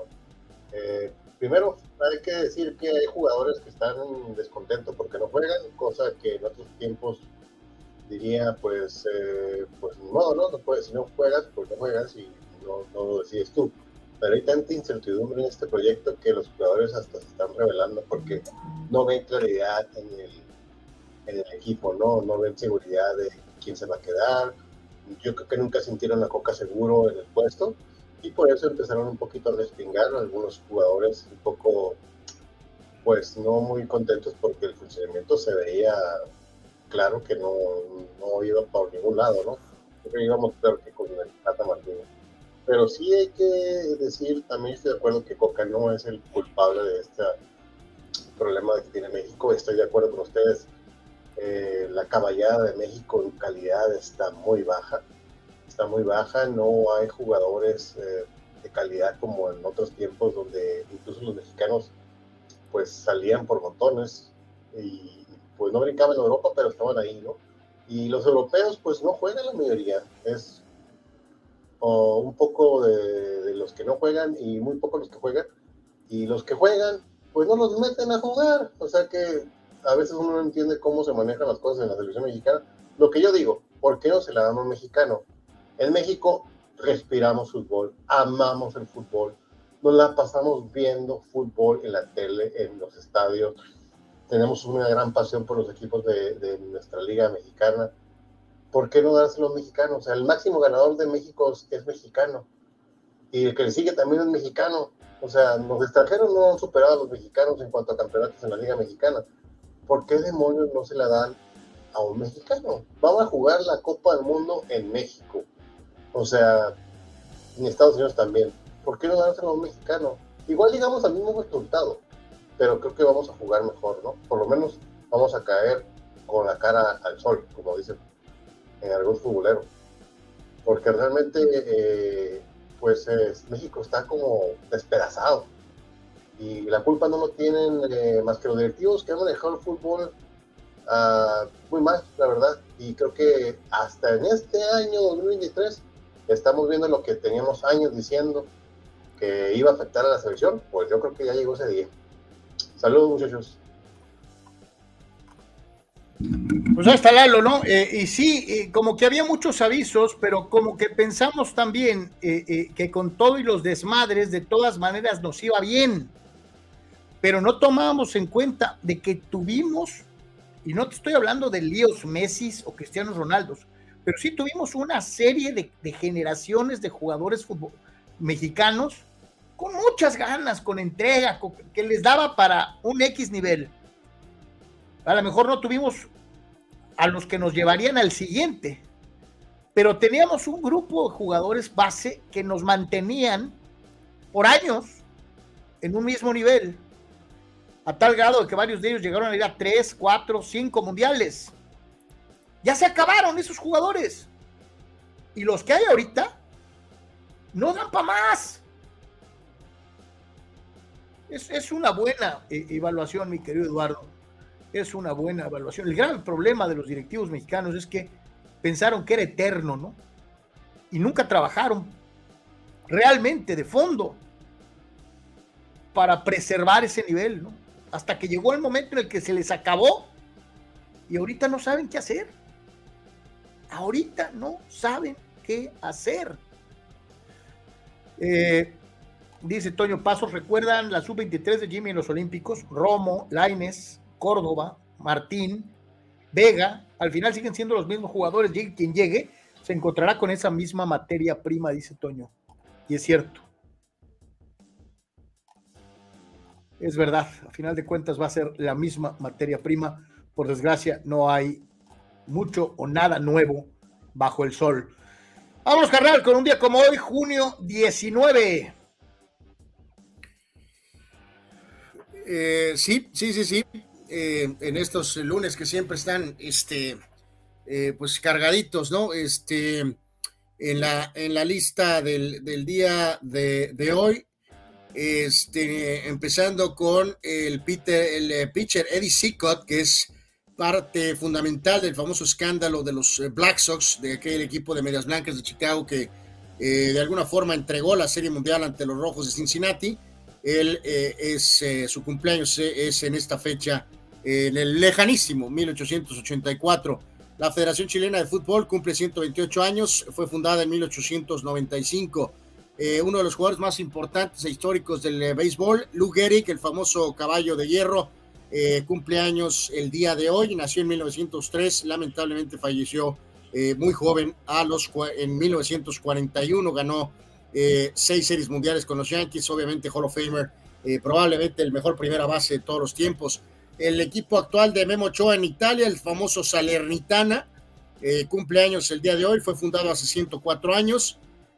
Polémico escritor Salman Rushdie, nació en 47, él eh, ha vivido literalmente eh, por décadas eh, con problemas, escribió un libro, fue satanizado él por su libro Versos Satánicos en Irán, juraron que iban a matarlo y curiosamente tuvo un lamentable ataque en contra de su persona hace poco tiempo, logró salvarse de milagro, Salman Rushdie.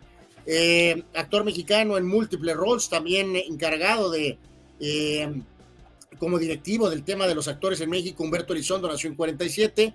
Este nombre, Carlos, de tu equipo donde estás atrapado en el tiempo, en 1981, pitcher de los Dodgers, y no el número 34, sino en este caso Jerry Royce.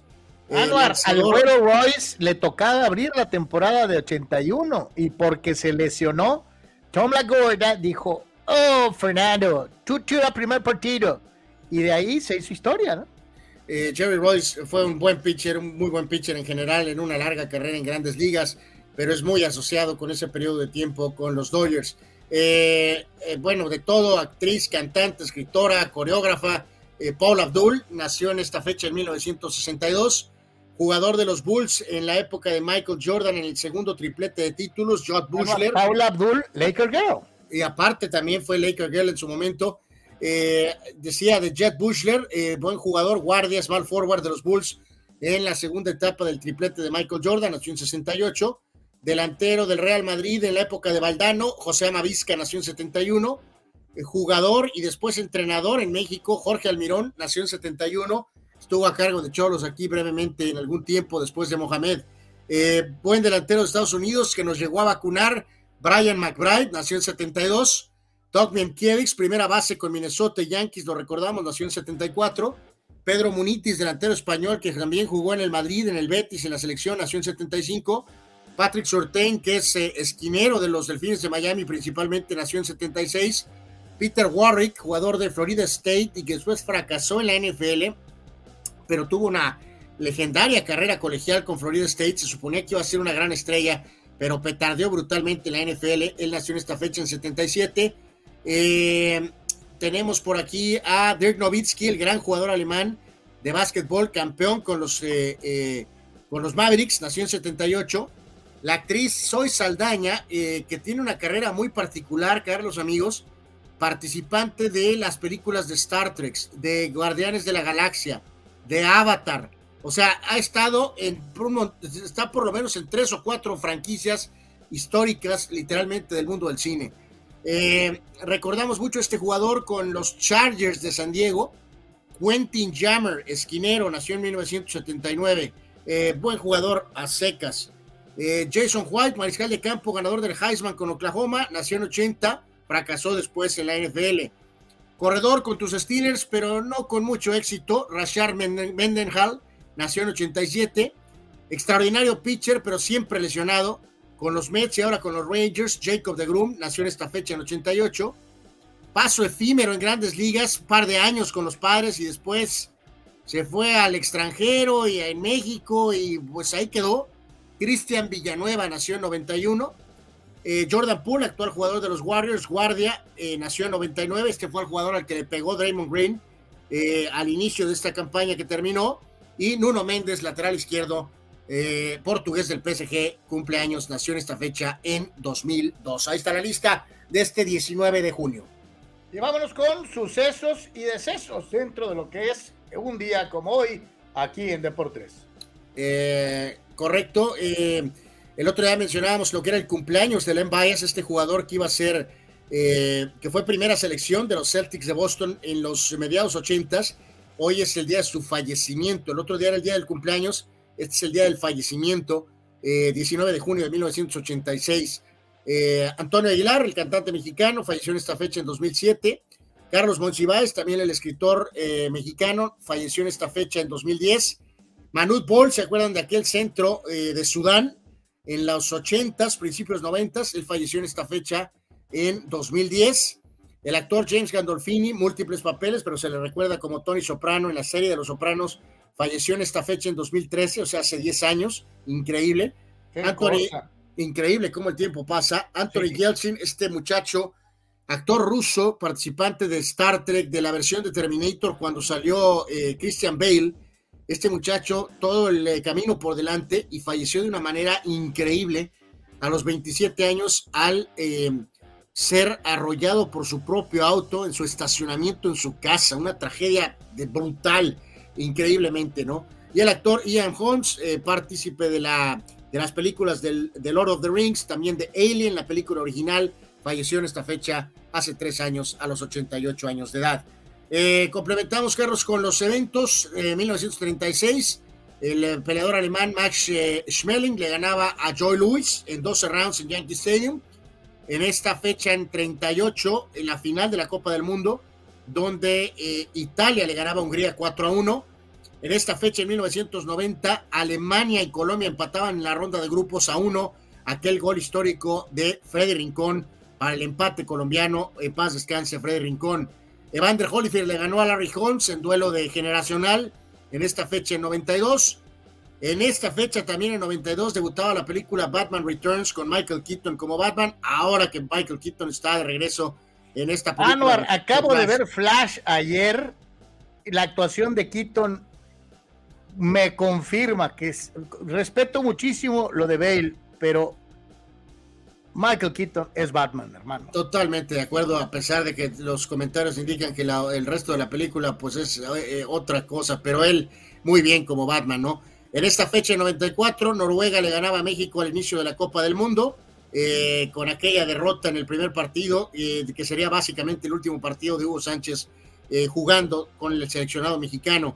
En esta fecha 95, Darryl Strawberry llegaba a un acuerdo con los Yankees en 2000 los Lakers le ganaban a los Pacers para el primer título de la era Shaq y Kobe con los Lakers. 2005 Michael Schumacher ganaba el Gran Premio de Estados Unidos, que fue ridículo, en Indianápolis, participando solo seis carros. Ridículo. Eh, por una cuestión de reglas y cuestiones de las llantas, solo alinearon seis de los 20 autos, que lo cual fue uno de los episodios más bochornosos de la Fórmula 1 en su historia. En esta fecha, en 2011, Roddy McIlroy ganaba el US Open, el evento por el cual por poquito ganó este fin de semana. Uruguay le ganaba a Inglaterra en el 2014 en Brasil en la Copa del Mundo con los dos goles de Luis Suárez. Y en esta fecha, en 2016, el más grande logro, la verdad, de la carrera de LeBron James, cuando los Cavaliers le ganaban a los Warriors en siete juegos, remontando una desventaja de 3 a 1 para que Cleveland levantara el título de campeón de la NBA. Qué cosa tan increíble, verdaderamente. Oye, ahí viendo la foto de, de Shaq y Kobe, este, híjole, para que vuelvas a tener un equipo con dos personalidades así, va a estar, pero. Pues decíamos de, tu, este, em, de que eh, ya viene la temporada 2 de la famosa serie esta de los Lakers de HBO que se eh, pues ojalá y le sigan, Carlos, hasta la e, eh, era Kobe Shaq, tal vez, ¿no? Eh, Gerardo Atlista López dice, breaking news, breaking news, dicen que los trámites de naturalización de Quiñones se paralizaron hasta nuevo aviso. Eh, pues sí, deberían de pararse, ¿no?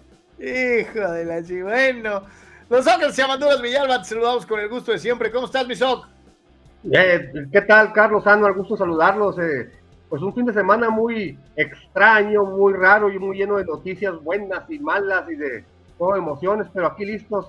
Eh, al ratito hablamos de vos, ahorita vamos a darle la bienvenida a, un invitado especial que viene a hablar de un tema muy interesante, sobre todo para eh, los estudiantes de bachillerato que tengan aptitudes deportivas y que quieran una beca deportiva en Estados Unidos.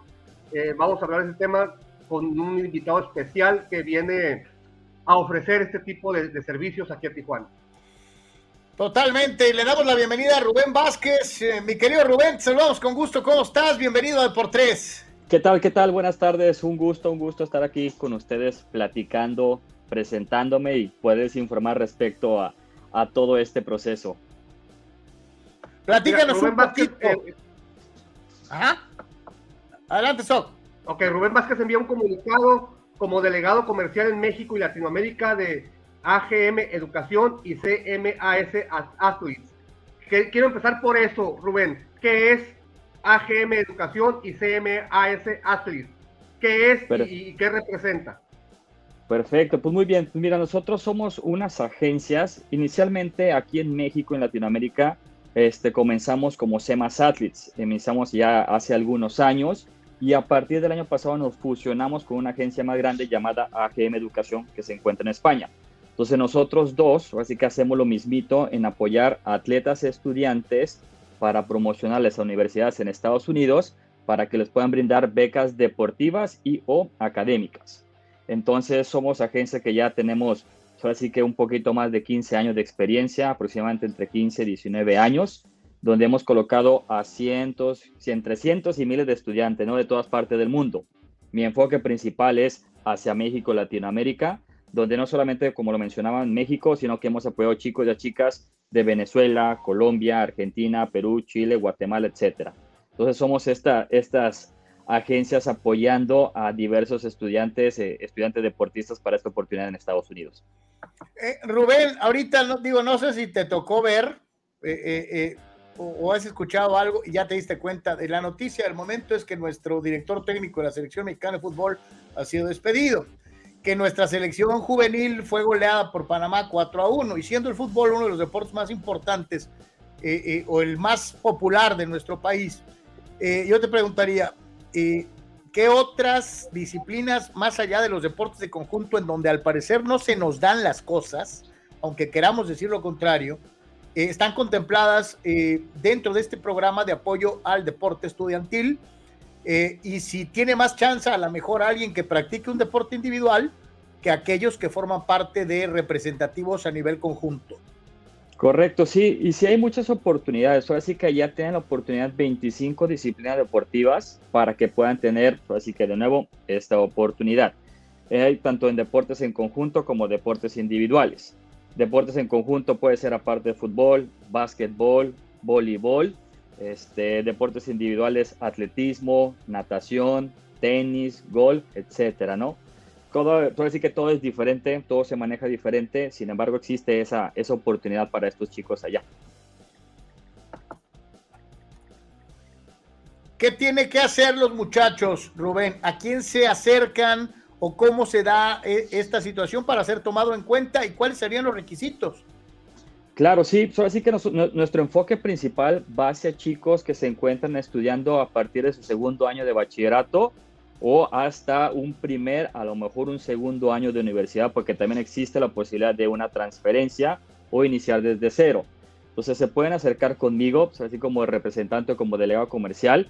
Yo me enfoco principalmente en apoyar a todos esos chicos para que vayan conociendo de nosotros, sepan qué es lo que hacemos, qué es lo que necesitamos y los requisitos que van a tener pues, es, este punto, ¿no? Que estén estudiando este, ese nivel académico y que estén practicando su deporte. No, estoy, no me quiero referir al mejor o al máximo nivel deportivo, solamente existe lo que es un nivel selección nacional como un nivel amateur, que a lo mejor se encuentran este, participando en sus escuelas, ¿no? O en diferentes clubes o en diferentes instituciones. Entonces, aquí a lo que yo quiero llegar es que hay oportunidad para todos.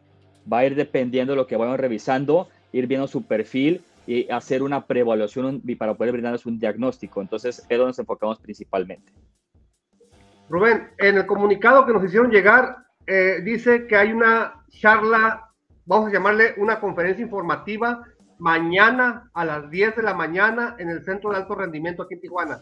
¿De qué va a tratar esa charla y, con qué se tienen que presentar quienes aspiren a estas becas deportivas? Perfecto, sí, sí, mañana vamos a estar eh, este, a las 10 de la mañana, como bien mencionas, en el, en el, en el CAR en donde vamos a brindar información de todo nuestro proceso de sistema colegial americano, por qué conlleva, por qué nos enfocamos principalmente ahí.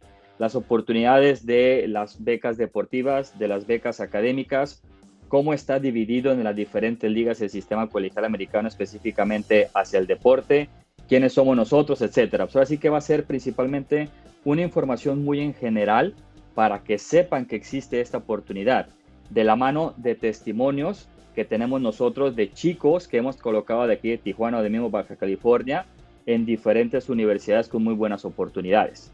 Entonces, estamos invitados para, para esta plática, para esta conferencia y después de ello, pues si se quieren acercar para conocer más al respecto, lo pueden hacer conmigo directamente.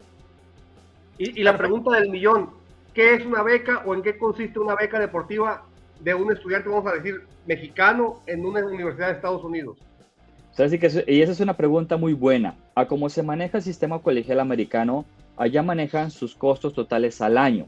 Entonces, cuando existe la oportunidad de una beca deportiva y o académica, va enfocado a ese costo total eh, al año, donde viene incluido lo que es eh, colegiatura, hospedaje, comidas, la mayoría de las veces también se agregan lo que son libros y seguro médico internacional.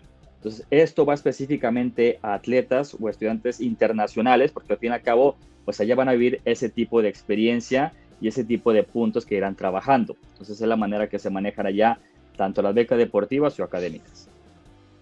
Perfectísimo. Entonces, una vez más, digo, para que le quede claro a algunos de nuestros amigos que a lo mejor tengan eh, hijos en edad escolar y que tengan ciertas habilidades deportivas, o inclusive para los chavos que nos ven y que digan, ¿sabes qué? Yo puedo, yo tengo ganas de probarme.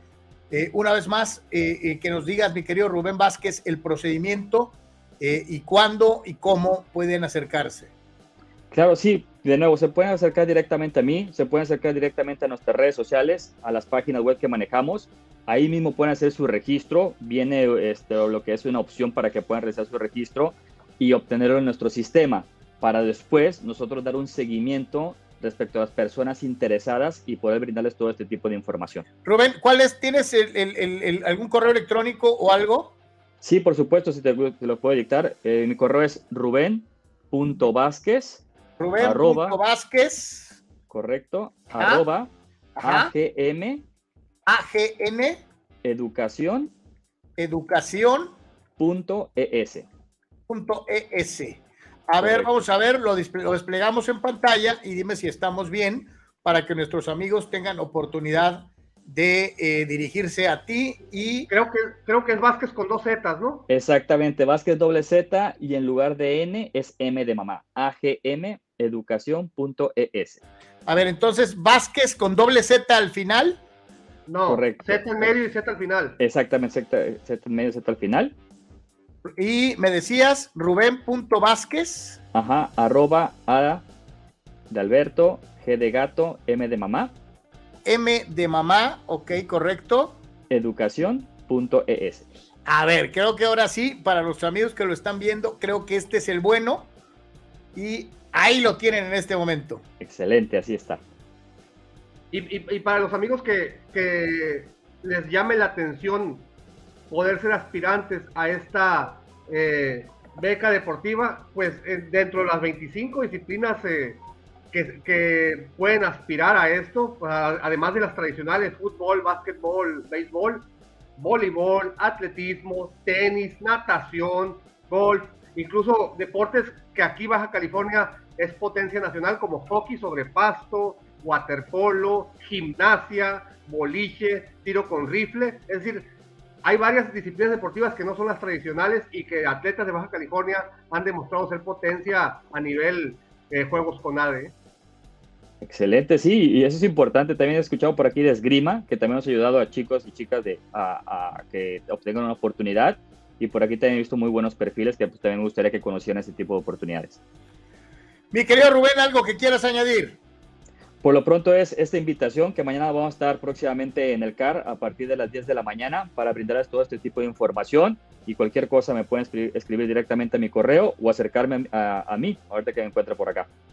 Una vez más, rubén.vázquez arroba agmeeducación.es. Lo tienes en pantalla. Si estás en edad, tienes hijos, conocidos que tengan el perfil para aspirar a estudiar en Estados Unidos, basado también en sus habilidades atléticas. Esta es una buena oportunidad. ojalá y que eh, sea aprovechada por muchos muchachos, por muchos chavos y muchachas que eh, puedan recibir un apoyo en sus estudios en universidades y en los Estados Unidos. Rubén, un abrazo, muchísimas gracias por haber estado con nosotros. Al contrario, gracias a ustedes y les mando un fuerte abrazo. Hasta luego. Hasta luego, gracias. Ahí está Rubén Vázquez y esta oportunidad. Y reiterar una vez más, si tienes amigos, conocidos, eh, formas parte de un equipo, de un conglomerado en donde haya alguien con posibilidades, eh, hazlo, hazlo. Eh, eh, ahí está la manera de Mañana- contactar a Rubén. Mañana en el CAR a las 10. Y efectivamente, agmeeducación.es. Eh, ese es una muy buena oportunidad. ¿Dónde Ojalá que- estaban becas cuando uno estudiaba prepa? Ándale, ojalá y se aproveche, ¿no? Ojalá y se aproveche de, de alguna manera. Mi querido Sócrates, tenemos campeona mundial nueva, ¿no? Intercontinental. Ah, intercontinental, muy bien. Y la, la mexicana que eh, pues aquí, eh, reside temporalmente y entrena en Tijuana, eh, Julisa Alejandra Guzmán, noqueó en ocho rounds a la ex invicta Ramla Ali, que es una peleadora exolímpica nacida en Somalia, eh, nacionalizada inglesa. Le puso una golpiza y la noqueó espectacularmente en ocho rounds. Es campeona intercontinental super gallo de la FIP. Julisa Alejandra Guzmán, y como se llama Alejandra Guzmán, pues su apodo es la roquera, ¿no? Pero un triunfo muy importante para el boxeo mexicano. Esa es la buena. Pero hay también una mala y una fea. A ver. La mala es que al encedense Carlos Chema Ocampo lo noqueó Tim Siu en el primer round, en un minuto y 17 segundos. El hijo de Costia Siu eh, fue el Chema Ocampo hasta Australia y fue derrotado en el primer round en una pelea de campeonato mundial, en este caso el interino super welter de la OMB. Es que Tim Siu es campeón del mundo y pues Chema Ocampo eh, pues en el primer round. Oye, Y ahí te va la fea. A ver, Mande. ¿qué tanto, ves, qué tanto, Mira, ¿Qué tanto le damos de validez? ¿A cuál? a- al, de, al de Alejandra Guzmán? O sea, ¿qué oportunidades tiene de veras de después, pues ir por el, por el de Aleveras, por el título grande? Ah, va directo. Después de esta pelea va directo. Si la campeona tiene un compromiso, eh, asu- eh, asume ese compromiso y si gana, va directo contra la campeona. Y si pierde, va como retadora de la nueva campeona. Es decir, su siguiente pelea tiene que ser por campeonato mundial. De la FIB, el peso super gallo. Ella ya tuvo una oportunidad por el del consejo con Yamilet Mercado y Yamilet, la- Yamilet le ganó por decisión. Ahora va, ahora está en la FIB y ya es campeona intercontinental. Es, un, es, el, es el escalón atrasito del campeonato mundial. Entonces, es un triunfo muy importante. Y nos decía